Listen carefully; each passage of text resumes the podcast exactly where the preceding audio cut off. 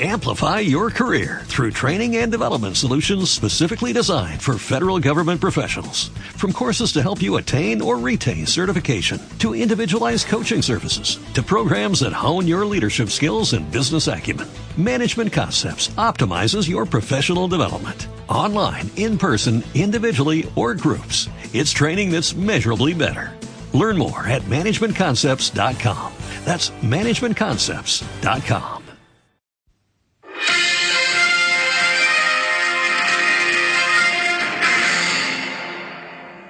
Bueno, pues arrancamos con ustedes un nuevo Radio Trail. Les saluda Sergio Mayayo de, para Carreras de Montana. Y hoy, pues eh, la actualidad obliga, vamos a tratar el tema del el potencial de Kilian Jornet en una maratón de asfalto. ¿Hasta cuánto podría bajar Kilian? La marca si eh, se decide como mm, parece que se está planteando seriamente ya, el a disputar una maratón de asfalto preparándola adecuadamente y dando todo lo que tiene. Vamos a tener invitados de verdadero lujo. Vamos a tener al bicampeón de España de maratón de asfalto, Pablo Villalobos, que además conoce muy bien la montaña y que incluso ha ido alguna vez a hacer series con, con Kilian en Chamonix. Vamos a tener al eh, subcampeón del mundo, eh, el italiano Francesco Pupi, que eh, ha formado parte del equipo de Kilian para los relevos en el proyecto Maratón de la pasada semana, donde vimos a Kilian correr dos tandas de 10 kilómetros a 3 minutos el kilómetro, más o menos, segundo arriba, segundo abajo. Y vamos a tener al, entre comillas, jefe de Kilian, a Greg Boyet, el director deportivo de Salomon desde hace más de 10 años. Y ya os adelanto que Greg tiene claro que él ve a Kilian cómodo en un 2.15 y quizá, quizá hasta 2.10. Eh, vamos a ver porque los tiempos que está marcando hasta ahora efectivamente parecen avalar ese potencial, pero es importante hablar con atletas reales que han pasado por eso mismo para que nos den su opinión. Así que arrancamos con Pablo Villalobos. Bienvenido, señor Pablo Villalobos, que usted ha corrido mm, pues eh, casi de todas las distancias, no solo en atletismo, donde ha sido dos veces campeón de España de maratón de asfalto, sino también en montaña, donde ha sido miembro de la selección española. Así que, en fin, algo de experiencia ya tienes, ¿no? En esto. Sí, algo, algo nos suena. es más, yo comentaba antes que incluso eres uno de los privilegiados que ha podido hacer series con Kilian. ¿Eso lo recuerdo yo mal o...? Pues yo tengo la idea de haberos visto dando vueltas al ábolo en Chamonix, a Kilian, a ti y a alguien más. O sea que cuéntame, eso, eso ocurrió, ¿no?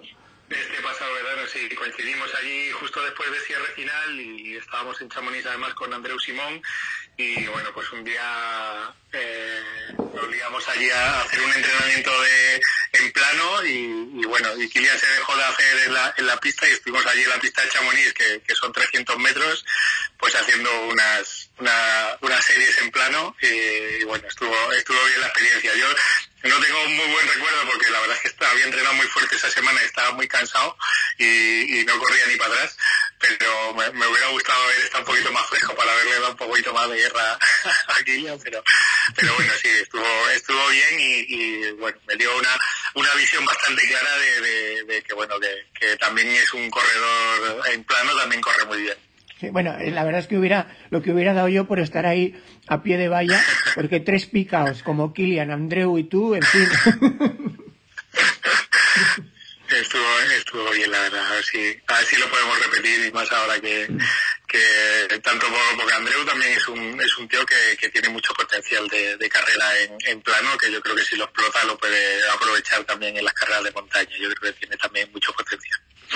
Bueno, a ver, Pablo, que además a ti eh, te gusta también el, el, análisis de datos, como me pasa a mí. Uh -huh. Yo creo que para tener en cuenta el potencial, digamos, eh, de marca óptima en maratón de asfalto de un corredor, básicamente podemos partir de tres pilares, ¿no? Eh, yo creo que podríamos hablar, obviamente, del V2 Max, ¿eh? que digamos sería el cubicaje del motor, por entendernos, el que no esté acostumbrado. Luego, el umbral anaeróbico, quizá. Y finalmente, que es lo más difícil de medir, porque esto no hay una maquinita que te lo diga sola, que es la economía de carrera. No sé si... Ser tres, tres datos que te pueden aclarar bastante. Porque al, nivel, al nivel del que estamos hablando, Pablo, eh, la capacidad agonística, yo creo que todos los que estáis ahí luchando por ser campeones de España o campeones de Europa o del mundo, eh, en fin, el nivel de resistencia al dolor. sí, no, a ver, está claro que, que, a nivel de motor tiene un, motor muy potente, además con una gran capacidad de trabajo, gran capacidad de recuperación eh, física y, muscular, como lo demuestra con los volúmenes de entrenamiento que es capaz de que es capaz de, acumular. Y claro, lo que hay que ver es eso si se plasma en, efectivamente en velocidad de desplazamiento, ¿no? Yo creo que, que sería el punto clave y bueno, con los entrenamientos que vemos que está compartiendo de vez en cuando, pues eh, está claro que, que, es un atleta que a ritmos en torno a tres minutos el kilómetro, eh, pues se defiende, se defiende bastante bien. de, eh, momento, Pablo, por repasar un poquito, el cubicaje de Kilian es excepcional, porque el V2 Max, yo creo que no hay muchos maratonianos de élite que pasen de 80. De hecho, el señor Kipchoge es una excepción y se va hasta 84 eh, pero es que Kilian nos ha medido alrededor de 90 habitualmente, creo que tiene incluso algún pico de 92, eh, que esos son niveles ya de campeón del mundo de esquí de fondo, que son los tíos con, con el V2 Max más potente, porque claro, trabajan tren inferior y tren superior. Eh, pero tú, por ejemplo, el V2 Max, Pablo, tuyo, ¿por dónde podría andar en tu época, digamos, más... Yo creo que lo máximo que he dado en un test de campo ha sido 70 y muchos, no sé si fue 78, 79, y en, y en pruebas de esfuerzo en, en laboratorio, ¿no? En tapiz, en, creo que lo máximo que llegado a dar es 76, y ahora mismo creo que la última que hice, pues ando rondando los 70, 70 y pocos. Claro, de hecho, es que es lo normal. Hay pocos maratonianos que pasen de 80. No sé. Mira, tendría que hablar con Javi Guerra. Sí, para que te hagas una idea, para que te hagas una idea un poco lo que dice la teoría de, de, todo esto, eh, los, el número 2 más, más elevado en corredores eh, sería ideal para, para una de las pruebas más exigentes del calendario de, atletismo, que es el 5000. O sea, en teoría, para maratón no es tan relevante tener un VO2 tan, tan alto, ¿no? Eh, a lo mejor probablemente ahí empiece a tener más importancia, pues lo que hemos hablado antes, ¿no? La eficiencia de carrera y demás. La prueba más exigente a nivel de VO2 eh, es el 5000. Vale. Y si hablamos de la segunda variable, el umbral anaeróbico, obviamente, en gran parte es el, el padrastro de las series, ¿no? Que queremos empujar. Si quieres, explica tú un poco mejor eh, el umbral anaeróbico, lo que aporta, lo que no aporta.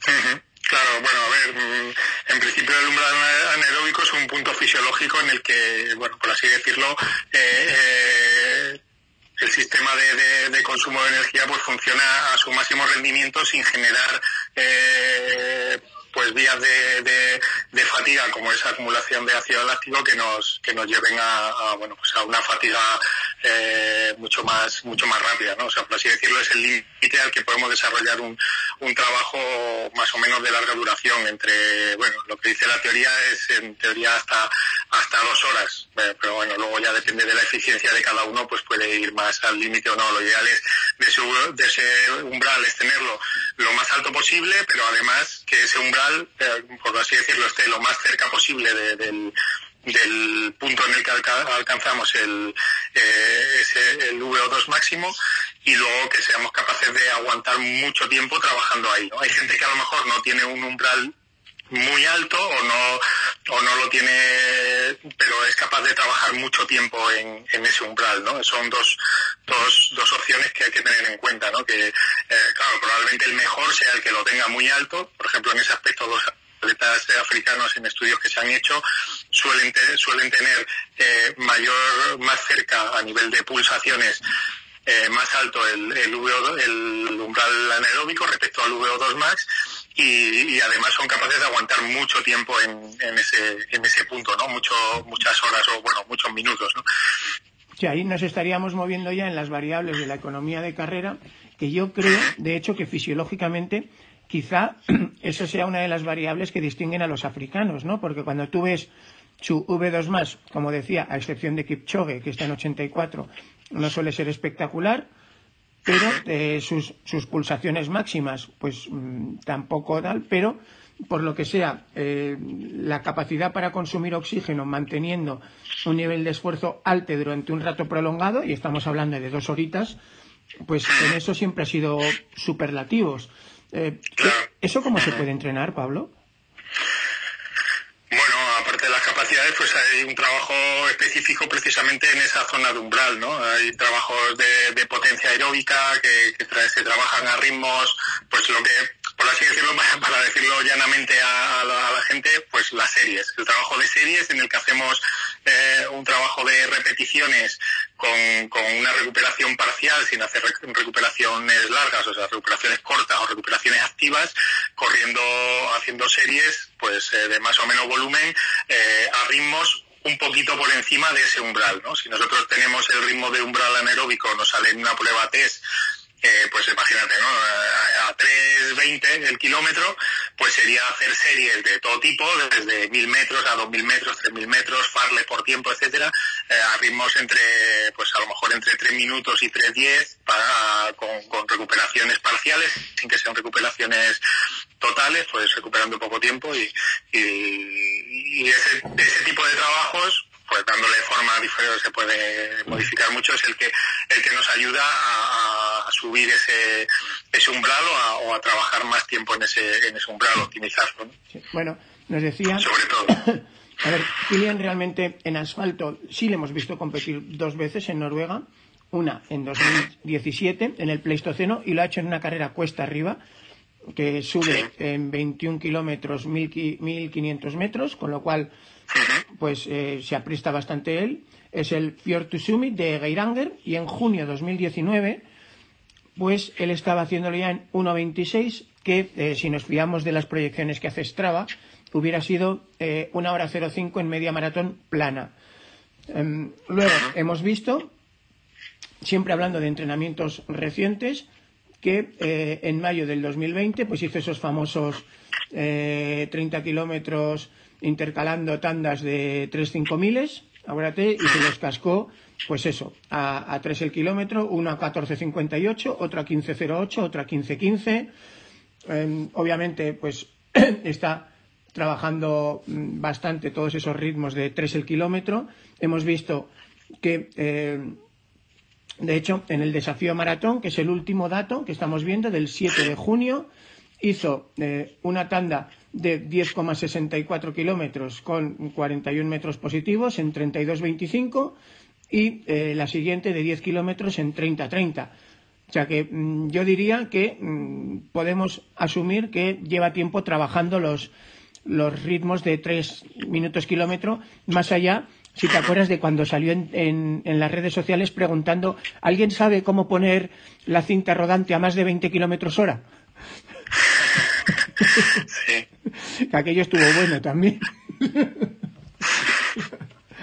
Bueno, está, está, claro, a ver, a intuitivamente, por lo que yo controlo de, tiempos, porque además son, bueno, pues ese, esos, esos rangos de, de, ritmos de entrenamiento, pues son, son bastante conocidos para, para mí, pues eh, lo que hemos hablado. Yo creo que, que están bien, están bastante bien y de cara a proyectar marcas en maratón, pues hombre, se proyecta una marca muy interesante, pues eso en torno a lo mejor a, las que he rondado yo, ¿no? De dos, entre, yo siempre he dicho alguna vez que me han preguntado, pues eh, que a lo mejor Kilian, depende de la preparación específica que hiciera, pues podría andar entre 2.10, 2.15, ¿no?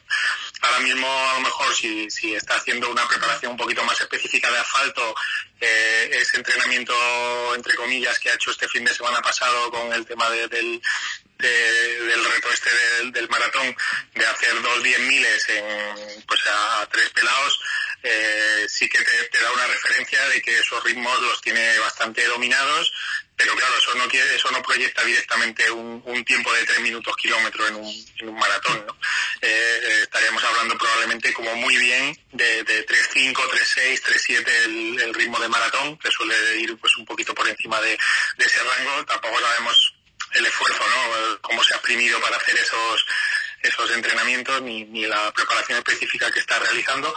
Pero bueno, ahora mismo nos puede dar esa referencia, ¿no? Un tiempo, pues a lo mejor en torno a 2.12, 2.13, que probablemente, pues si, si a lo mejor imagínate ya haciendo eh, ficción, ¿no? Que, esté pensando en un maratón eh, en este otoño, pues claro, ahora mismo estaríamos ni siquiera al principio de la preparación específica, ¿no?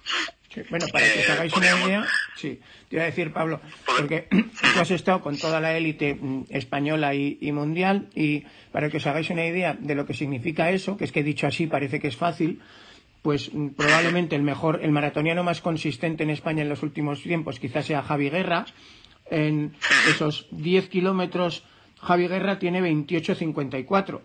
y el mejor español, eh, corrígeme Pablo si me equivoco, en 2019, porque no tenemos ranking 2020, era Tony Abadía con 27.56. Acordaros que Tony incluso les estuvo disputando a los africanos la San Silvestre, que era lo, nunca visto este año. O sea que estamos hablando de tíos que han ido, que, tienen condición de olímpicos, que son lo mejor de España y que están eh, un poco por encima. Eh, pero en 10 kilómetros, Kilian sería el número 13 en el ranking de España del 2019. En media maratón si asumimos más o menos entre eh, esa distancia de, 1.5, esa proyección, pues sería también el top 15 español, Kilian, y que de hecho creo que este año, el año pasado fue Antonio Pérez, el, primero, que marcó eh, una hora justa 58 segundos.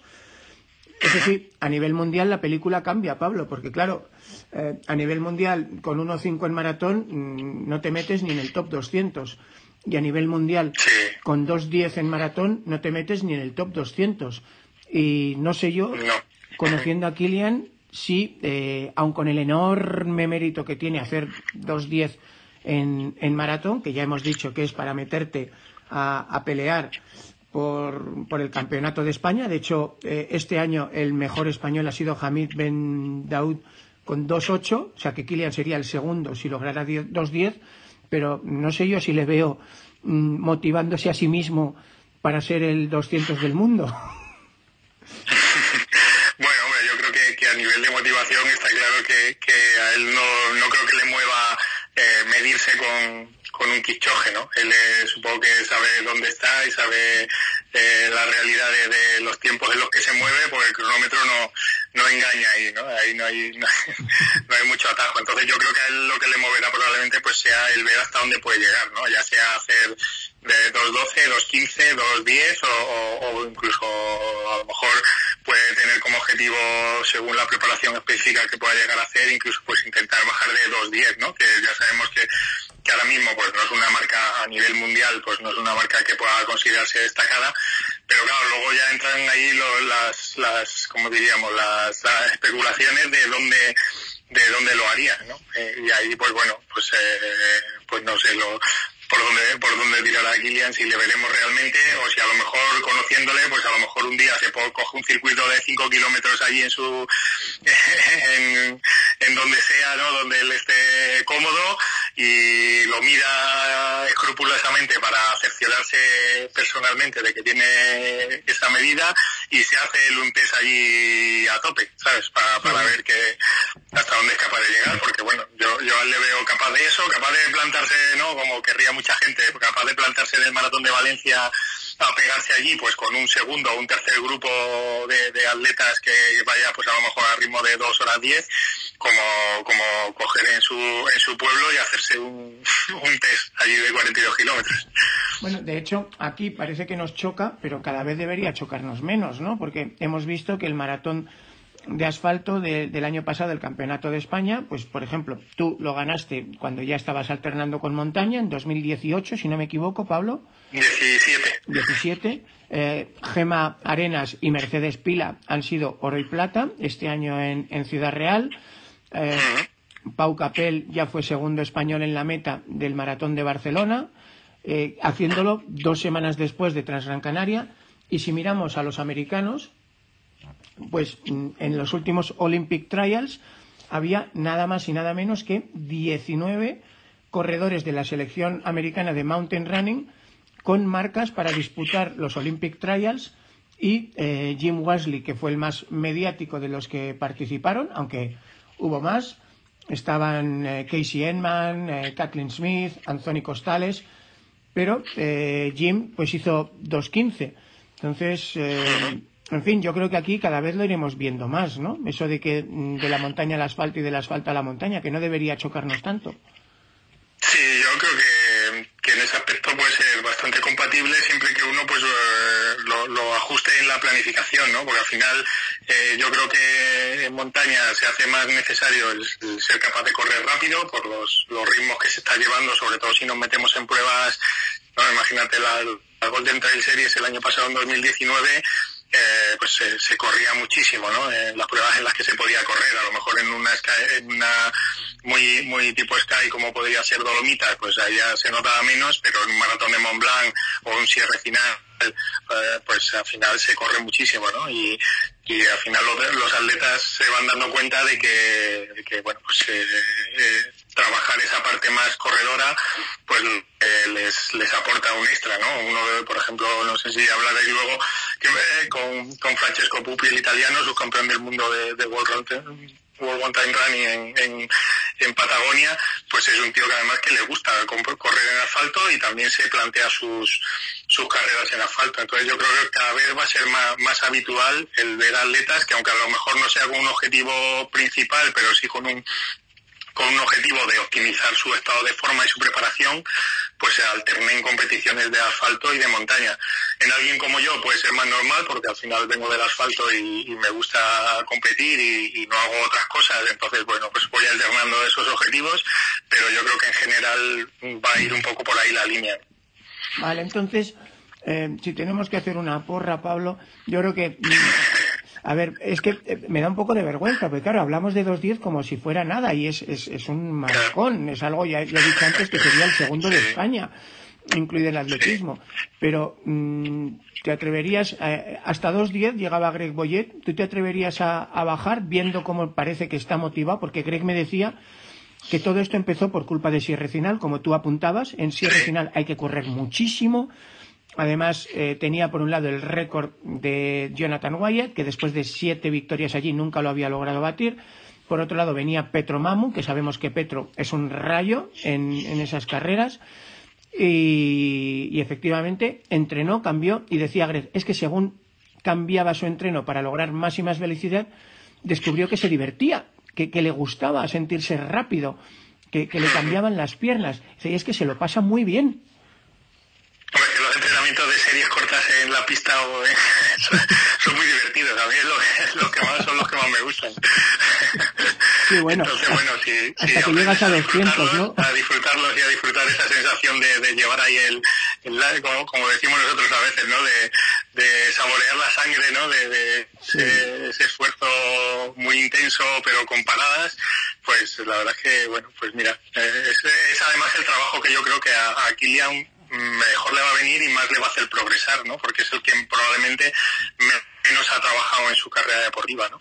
Porque probablemente habrá hecho muchos cambios, muchas cuestas, muchos eh, cambios de ritmo incluso en esquí de montaña, ¿no? Que le he visto por ahí algunos vídeos de entrenamiento de esquí de montaña, pero, pero un trabajo específico de un interval training intensivo en pista con series hacia, pues a de 300, 400 metros, pues yo creo que eso será lo que menos, lo que menos haya hecho, ¿no?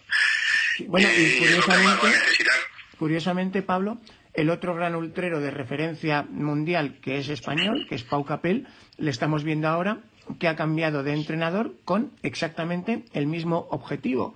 Es eh, potenciar sus ritmos rápidos, le estamos viendo ya correr detrás de la bicicleta, yo no sé si ya habrá logrado hacer tandas a, a tres el kilómetro, yo creo que sí, lo que no sé es cuánto distancia puede aguantar ese, ese nivel. ¿Y tú crees que también que en el futuro no solo eh, para el asfalto, sino que si quieres ser un buen ultrero vas a tener que ser capaz de, de meterte 10 kilómetros en 30 minutos?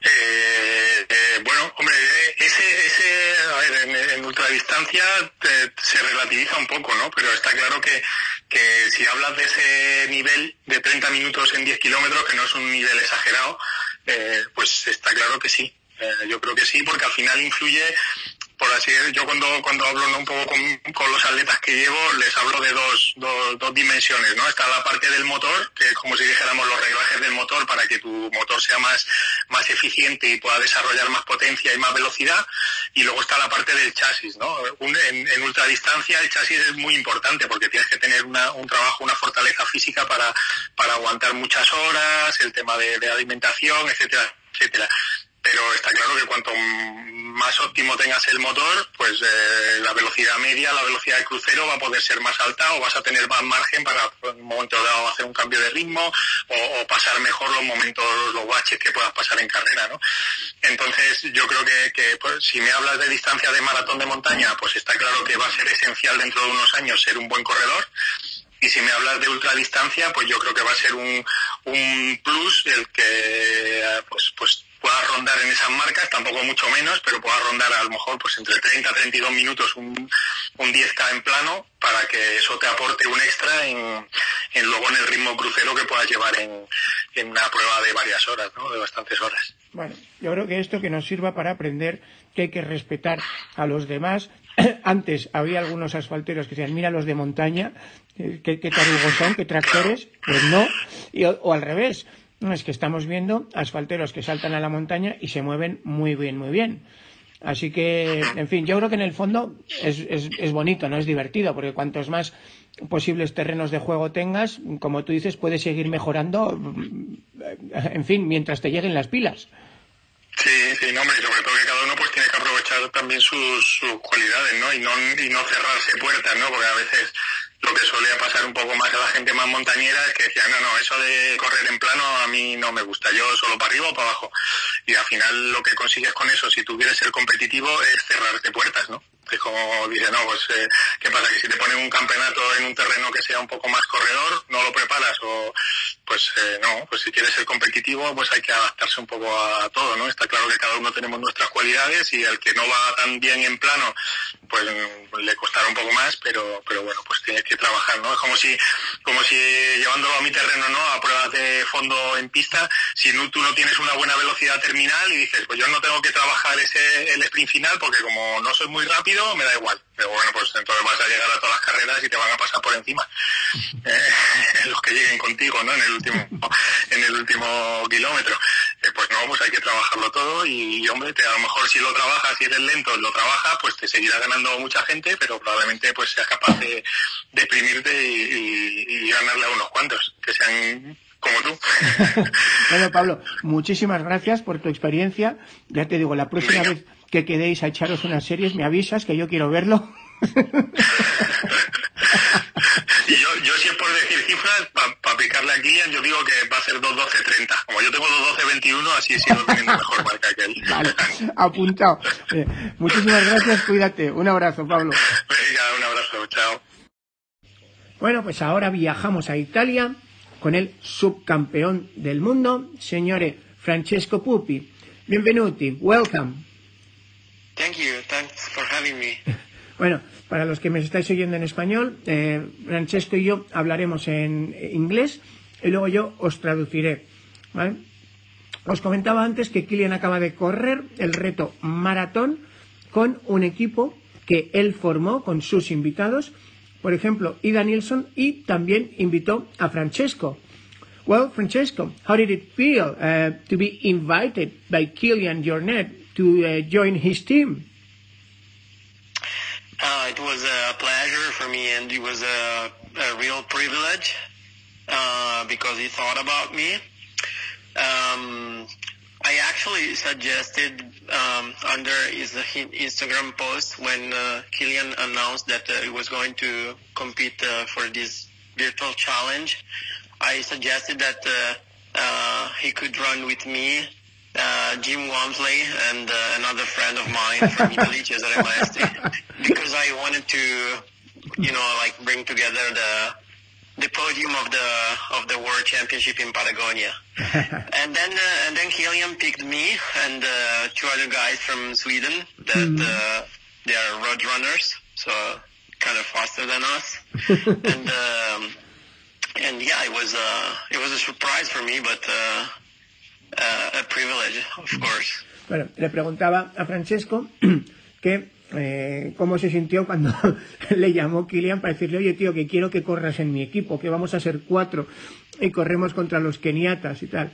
Y me dice que bueno, que le hizo muchísima ilusión, que de hecho él, cuando Kilian anunció lo del reto, le había propuesto que eh, formara en el equipo también con los chicos del, del podio del K42, ya sabéis, plata para Francesco, oro para Jim Wamsley, bronce para Oriol Cardona, la verdad que hubiera sido un, equipazo, pero bueno, al final no pudo ser, pero Francesco sí que corrió con Kilian. Um, vamos a ver un poco los ritmos. Um, Francesco, I was just talking to the uh, double uh, Spanish national champion in marathon, Pablo Villalobos. Um, Pablo and me were discussing that uh, in the future, um, even if you're a mountain runner, if you run, uh, if you cannot run 10 kilometers in 30 minutes, it will be difficult to win races. Do you agree? Or uh... yeah, I think uh, I think this uh, this is true uh, because uh, mountain running is is attracting a lot more athletes, and the sport is constantly growing. So every year, records are beaten, and new performances are um, are written. So uh, the the sport is constantly improving and changing, and uh, I think uh, it's uh, it's very good for a mountain runner to be able to run fast also on the flat because uh, you you take advantage from this uh, from this feature to to win races, and it's very important. Bueno, le preguntaba lo mismo que hablaba con Pablo antes. Eh, ¿Tú crees que se puede ser un buen corredor de montaña en el futuro eh, y ganar carreras importantes si no logras hacer al menos 30 minutos en 10K? Y me dice, pues, pues la verdad es que cada vez más difícil porque cada vez hay más talento, hay más ritmo en estas carreras y, de hecho yo creo que es un buen desarrollo, es lo que nos dice Francesco. Así que vamos a ver un poco eh, las mismas variables que hablábamos de Killian. We were discussing some um, physiological references, Francesco, and since you have uh, quite a scientific background, okay, uh, we were discussing VO2 max, the anaerobic uh, threshold, and then uh, the running efficiency. Uh, we know that Kipchoge is around 84, that very few road marathoners go above 80, but Yes. Kilian, uh, as, as, as coming from both ski mountaineering and uh, mountain running, he has pushed himself up to 90. Um, what would be your um, VO2 max? I actually never measured it, so I don't know. All right. What would be your anaerobic threshold? I need to. Um, well, the anaerobic threshold is um, a parameter that uh, is uh, much more influenced by the um, by the shape you are you're into. So it depends uh, uh, how how much I've trained. While the VO2 max is uh, stays pretty much constant uh, your whole life, so, so it doesn't improve by a lot uh, during your athletic career. So it's uh, it's a parameter that is uh, much more reliable when you have to evaluate the, the performance and the, the talent of an athlete. I believe. Le preguntaba por las mismas variables que hablábamos antes sobre Kilian, el V2 Max, el umbral anaeróbico, y me dice que curiosamente, aunque es verdad que él viene del atletismo, que nunca se ha medido específicamente su V2 Max y eh, que el umbral anaeróbico, que en su caso pues varía muchísimo dependiendo del momento y el pico de forma, y que eh, sí está de acuerdo que a la hora de medir el cubicaje o el potencial de un atleta a largo plazo, pues que el VO2 más es, es una buena referencia, ¿no? Um, are you able to push your heart up to 200 beats per minute, or uh, uh, what's your highest? I actually haven't seen um, my heart rate above 200 for some years, actually. Um, but uh, I can push myself uh, per, uh, close to 195. Um, and yeah, that's that's the the most I've seen on my heart rate. All right, and uh, the aerobic threshold for you would be around 140, 135 that you can, you know, be jogging and talking at the same time, or I believe so. Yeah. Ok, bueno, le comentaba, eh, me dice que eh, no puede llegar a los 200 pulsaciones por minuto desde hace algunos años. Como sabéis, conforme vamos creciendo se hace un poco más difícil esa elasticidad máxima del corazón para llegar a tope. De hecho, mm, a veces se empleaba antes una regla fisiológica de 200 menos la edad, pero dice que todavía puede subir a 190 y tantas y, y, que bueno que para él pues su umbral aeróbico ese nivel en el que puedes estar trotando a la vez que charlando con un amigo pues que estaría entre 135 y 140 now uh, Francesco after uh, the times by Kilian at your relay um, do you think Kilian would be ready for a obviously he is ready for a 30 minute 10k do you think he would be ready for a one hour five minutes half marathon and for a two hour, 10 minutes marathon? Or what, what would be your estimates? Yeah, I actually don't know how much he has trained, but uh, he has already proven that he can run well under 30 minutes for 10K. And um, actually on Sunday he said that uh, he needed to to run the distance two times because the first the first time the GPS just stopped uh, barely before the 10.5 kilometers distance that was required for the for the challenge. So he needed to do it two times, and he basically ran a 64 half marathon uh, on Sunday morning. So I believe he's already able to, to run at least uh, 63 in the half marathon. And um, it's hard to tell um, what this would uh, translate for the marathon because uh, the parameters that influence the marathon performance are a lot more uh, variable. But um, since Killian is um, is very much um, um, an endurance athlete he is able to to withstand uh, uh, a very high level of effort for a long time. I believe this uh, this performance can translate um, at least in a two-hour, ten minutes marathon if uh, if he's able to to train properly, of course. Yeah. Well, like he needs he needs to do some fast uh, long runs uh, at uh, at the at the marathon pace, at his goal pace. But I believe he can run uh, just barely over three minutes per kilometer. Okay.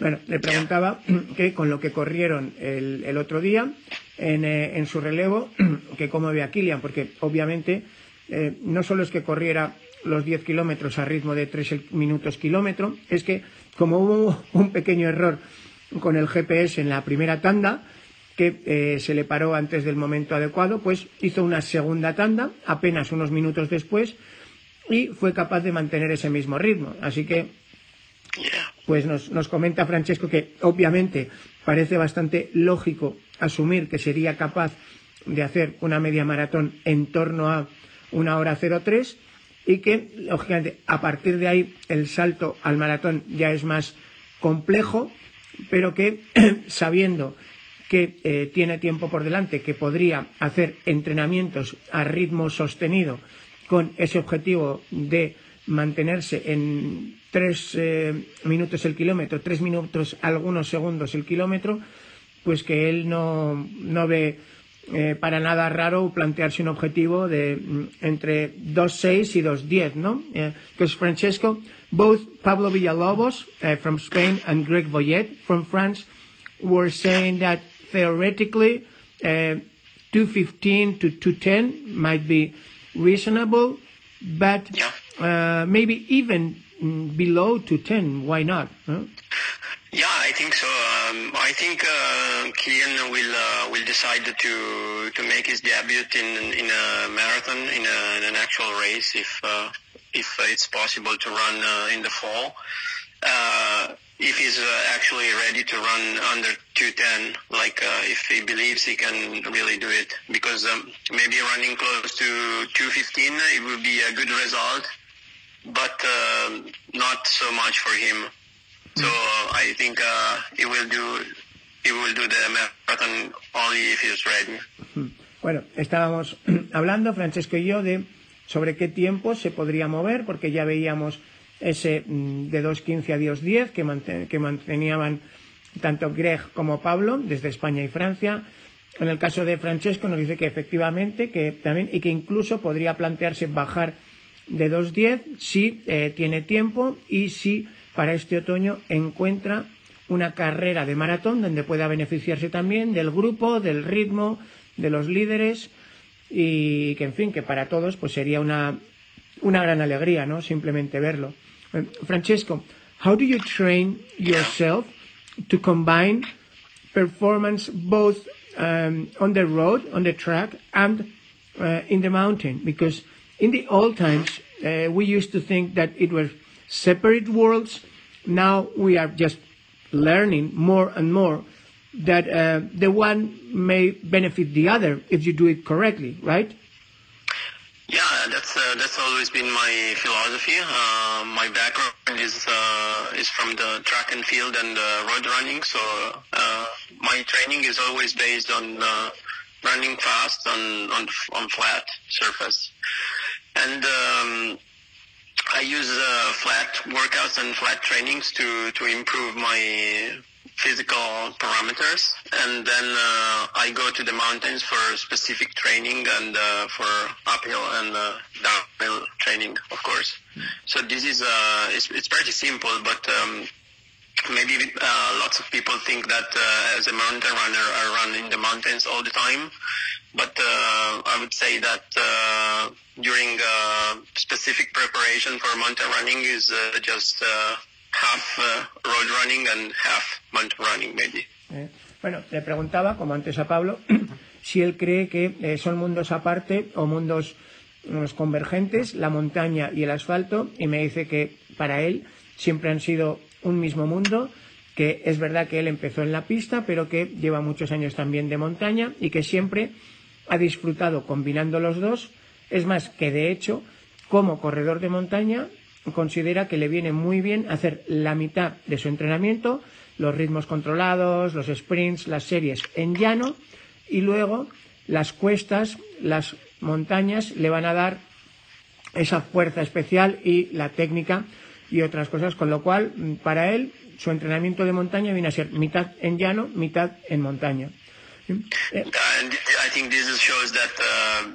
Pretty much everyone can train uh, for mountain running even if he doesn't live in the mountains. For, for example, if uh, one uh, is living in a city, he can uh, train uh, on the flat uh, maybe during the week and then on the weekend uh, go to the mountains for specific training and uh, it's possible.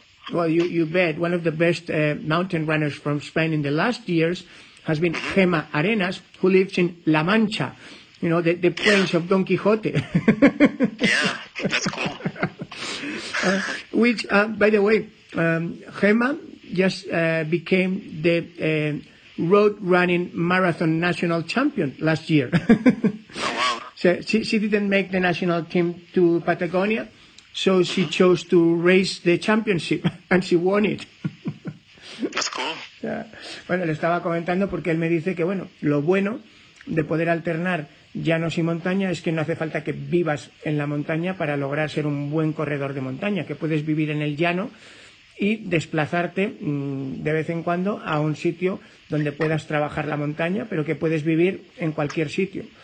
Y de hecho yo le comentaba que en España lo hemos visto bien con Gema Arenas, que siendo de Almagro, de La Mancha, sin embargo lleva años siendo pues corredora que gana muchas carreras de montaña y que lucha en la élite mundial, que ha estado en la selección española y que, como anécdota, este año que no la seleccionaron para ir al Mundial de Patagonia, pues se fue al Nacional de Maratón en Asfalto y lo ganó. Así que, en fin. In the States, eh, Francesco, we have seen the uh, United States Olympic trials. There were 19 former national team mountain runners, uh, led by your friend Jim Wamsley. Uh, Jim uh, took two hours 15, which was more or less what we were estimating for him, uh, according to previous things. Do you think we will soon see some mountain running going to the Olympics with uh, as a marathoner? I mean, uh, that uh, was uh, Jim's goal. I, I don't think he was uh, completely satisfied with uh, his marathon debut because uh, he, he, said so, and I I listened to some podcasts where he was discussing about his performance. Of course, of course, it was good, but he believes he can do better. So the Olympics, I think, remains one of his goals. Actually, um, Jonathan Wyatt has already shown that it's possible to run in the mountains and go to the Olympics, uh, both in track and field and uh, in the marathon. So, so why not? I think uh, um, as the as the level in in marathon and road running uh, continues to rise, but uh, this is uh, this is also the case of mountain running. It's difficult to to do both, but but it's possible. Bueno, And uh, lots more people are showing that uh, this is uh, this is actually a good uh, a good um, a good Combination. thing to do. Yeah, a good combination. a ver, bueno, le preguntaba si eh, viendo eh, el intento cada vez más común de los estadounidenses, los corredores de montaña, por eh, estar en el equipo de maratón olímpico. Este año había nada menos que 19 veteranos de la selección nacional de Estados Unidos de montaña que podían disputar las pruebas eh, olímpicas. Eh, Jim Walmsley es el más conocido, ya lo hemos dicho antes, se quedó en 2.15, pero como hablábamos Francesco y yo, pues no se quedó contento Jim, él cree que tiene motor para menos y de hecho me recordaba Francesco que ya ha ocurrido que un corredor de montaña vaya a los Juegos Olímpicos, que fue Jonathan Wyatt, que no solo ha, tenido to the Olympics and uh, she's a mountain runner. Yeah, that's she went correct. to to Rio 2016. Ah, así. Y, y Andrea Mayer, la austríaca. Uh, in fact, uh, Francesco, um, uh, when we just had, remember, the greatest of all time mountain runner, and uh, do you know which were the two names that Kilian chose to point out? Uh, I don't know actually. It no, was- I don't know. Jonathan Wyatt and Andrea Mayer. And I, I hadn't realized, Francesco, that those are probably not only uh, veteran mountain running world champions, but also Olympians. I, I didn't, I hadn't realized uh, until you Yeah, pointed out. they are also Olympians. That's true. Mm. Bueno, estábamos comentando que eh, Jonathan Wyatt pues, ha estado en los Juegos Olímpicos, pero claro, me dice Francesco que también Andrea Mayer. Y eso me ha recordado que eh, cuando acabamos de tener la encuesta de quién ha sido el mejor corredor de montaña de todos los tiempos, Kilian quiso participar y eh, Kilian apuntó a Jonathan Wyatt y Andrea Mayer y ha sido ahora cuando me ha recordado Francesco que efectivamente que los dos tienen en común haber sido campeones del mundo de mountain running y haber sido corredores olímpicos. Um, Francesco, have you considered it yourself or uh, is the competition in Italy just too tough? Still need to improve my times a little bit to to be competitive with the the track and the road guys because, uh, of course, to go to the Olympics you need to run uh, close or under 210 in the marathon. So I don't think I'm quite ready for that. Maybe for uh, 215 marathon I can do, but uh, I need to improve my my time on shorter distances a little bit to to be able to compete with them. Okay. You know, with 210, uh, Kilian would be second in the Spanish ranking um, of uh, athletics 2019. In with 210 in Italy, do you have? Do you know if you are top top five or? Well, um, yeah, you, uh, you're probably third because um, there's uh, Ayob Faniel who ran 207 in uh, Sevilla uh, at the beginning of uh, this year, and last year uh, another guy from Italy ran uh, 208 in London. And then uh, there's a couple of performances of with uh, 210, and so yeah, you would be close close to making the team. Okay. Bueno, yo le preguntaba si él lo ha pensado alguna vez y me dice, pues claro que me gustaría. Eh, de momento creo que tengo que trabajar porque aunque creo que podría andar en 2.15 en maratón, para ser miembro de la selección olímpica italiana de maratón tendría que poder pelear mm, en 2.10 Y eh, este año, por ejemplo, en España, eh, con un 2.10 serías el segundo del ranking español, pero en Italia ha habido un 2.7 en Sevilla, un 2.8 en Londres y eh, un par de 2.10. Así que mm, habría que pelear por bajar de 2.10 para ir a los Juegos Olímpicos. Well, uh, Francesco, are we going to see you at Lanzarote fighting out uh, for the, the medals again? Yeah, I think this uh, remains my my goal for the year uh, because uh, hopefully we'll uh, we will uh, resume racing during the the second part of the summer, and then I will focus my training for Lanzarote World Championship. Okay. Bueno, pues nada, me confirma que sí, que eh, su gran objetivo de este año es eh, volver a luchar por el podio en el Campeonato del Mundo de Mountain Running, esta vez en Lanzarote, 13-14 de noviembre, y eh, ojalá que, que, le veamos allí como en la otra, en la otra vez.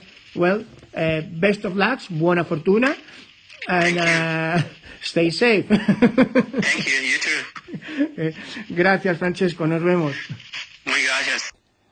Bueno, pues después de grandes corredores y rivales, como el español Pablo Villalobos o el italiano Francesco Pupi, vamos a ver ahora lo que opina del potencial en maratón de asfalto y de cómo llegó la motivación para correr esas pruebas con su, entre comillas, jefe, el director de Salomon Sports desde hace 10 años, Greg Boyet. Podéis escuchar una entrevista completa de una hora que tuvimos con él sobre el nuevo Mundial Salomon de Carreras de Montaña en Azores. Eh, hablamos también de la Salomon Academy para los jóvenes talentos que cubran el hueco de, de Kilian cuando algún día tenga que retirarse y muchas cosas más.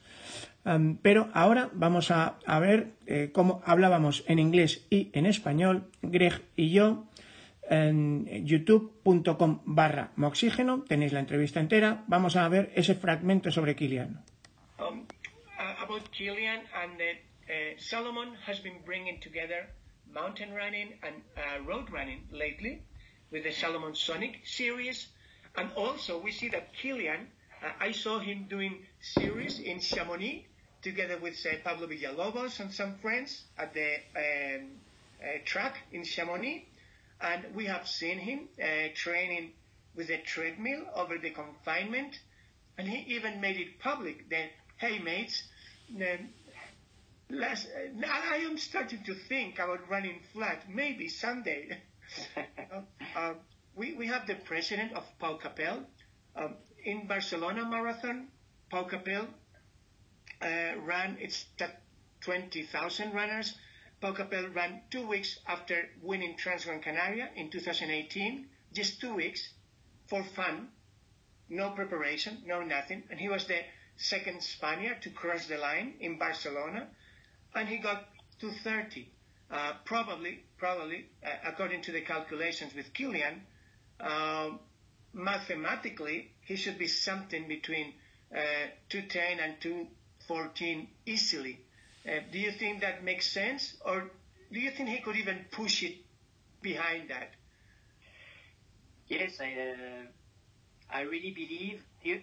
First, I will tell you a little bit the story because in fact uh, he was uh, training uh, for Ciazinal. He was training uh, on the flat, uh, and uh, as he was dedicating dedicated for few months just on this race and just to to be able to go faster on the flat, mm-hmm. it changed completely his physical appearance.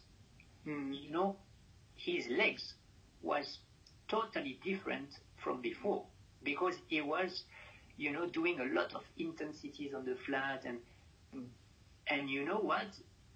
He liked it.